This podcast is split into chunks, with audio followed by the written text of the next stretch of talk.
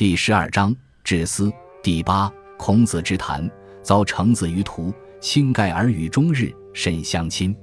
故谓子路曰：“取束帛以赠先生。”子路谢然对曰：“犹闻之，是不忠奸见，女嫁无媒，君子不以交，礼也。有见，又故谓子路。”子路又对如初。孔子曰：“由师不云乎？有美一人。”清扬惋惜，邂逅相遇，是我愿兮。金城子，天下贤士也，于斯不赠，则终身弗能见也。小子行之。译文：孔子到谭国去，在路上遇到了橙子，他们停下车子，在一起交谈了一整天，谈得很亲热。孔子回过头对子路说：“拿一束帛送给程先生。”子路不情愿地对孔子说。我听说读书人不经人介绍就与人见面，女子不经过媒人就出嫁，君子是不和这种人交往的，这是礼节。过了一会，孔子又将宋伯的话对子路说了一遍，子路的回答和原来一样。孔子说：“仲由是中不是有这样的话吗？有一位美人长得很漂亮，没有约会巧相遇，恰巧是我的愿望。现今这位程先生是天下的贤士。”在这里不赠帛给他，恐怕终身再也不能遇到他了。你赶快拿帛给程先生吧。孔子自谓反鲁，西驾于河梁而观焉。有悬水三十仞，环流九十里。鱼鳖不能倒，圆驼不能居。有一丈夫，方将立之。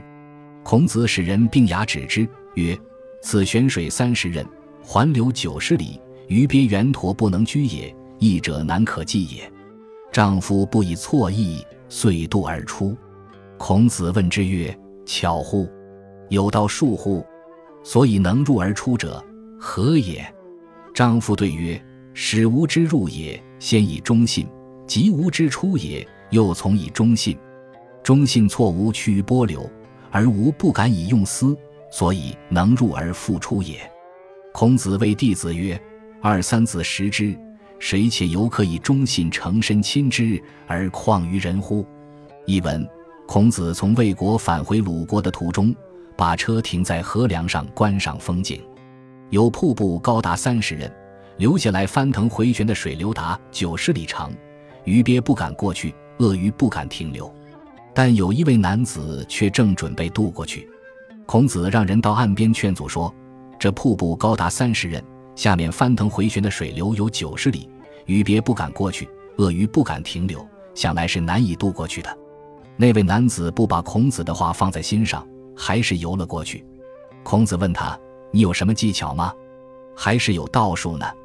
所以能在这样的急流中出入，是凭什么呢？”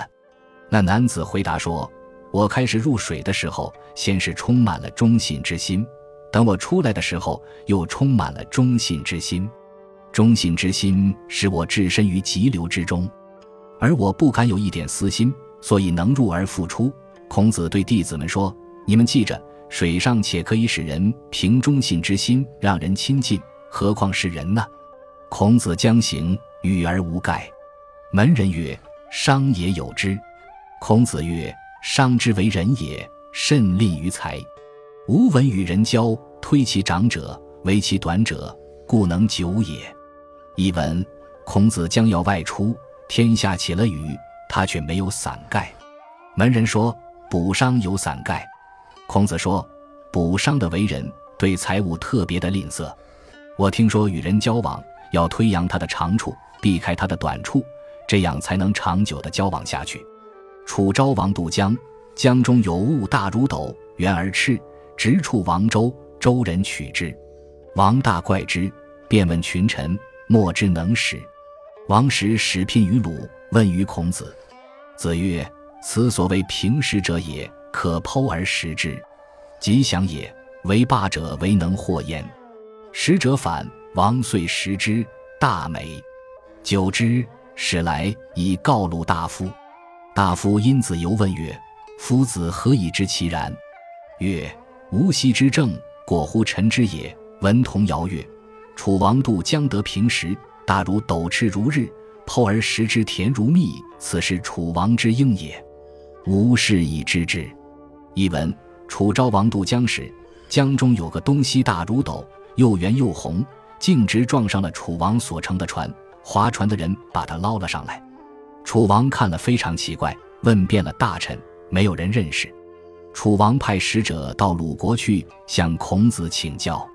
孔子说：“这就是所谓的平时，可以切开来吃。这是吉祥之物，只有诸侯中的霸主才能得到。”使者回去后，楚王就把平时吃了，味道非常美。很久之后，楚国使者来到鲁国，把这件事告诉了鲁国大夫。鲁大夫通过子由问道：“孔先生怎么知道那是平时而又能吃呢？”孔子说：“从前我到郑国去，经过陈国野外时，听到小孩说的童谣：‘楚王渡江得平时，大如斗赤如日，剖而食之甜如蜜。’这是应在楚王身上的征兆。我是从这件事知道的。”子贡问于孔子曰：“死者有之乎？将无之乎？”子曰：“吾欲言死之有之，将恐孝子顺孙房生以送死；吾欲言死之无知。”将恐不孝之子弃其亲而不葬，此不欲之死者有之与无知，非今之急，后自知之。译文：子贡问孔子：死去的人有知觉呢，还是无知觉呢？孔子说：我要说死者有知觉，恐怕那些孝顺子孙因送别死者而妨害了生者；我要说死者没有知觉，又怕不孝之子抛弃亲人而不埋葬。次啊！你不必知道死者是有知还是无知，这不是现在急于了解的事，以后你自然会知道。感谢您的收听，喜欢别忘了订阅加关注，主页有更多精彩内容。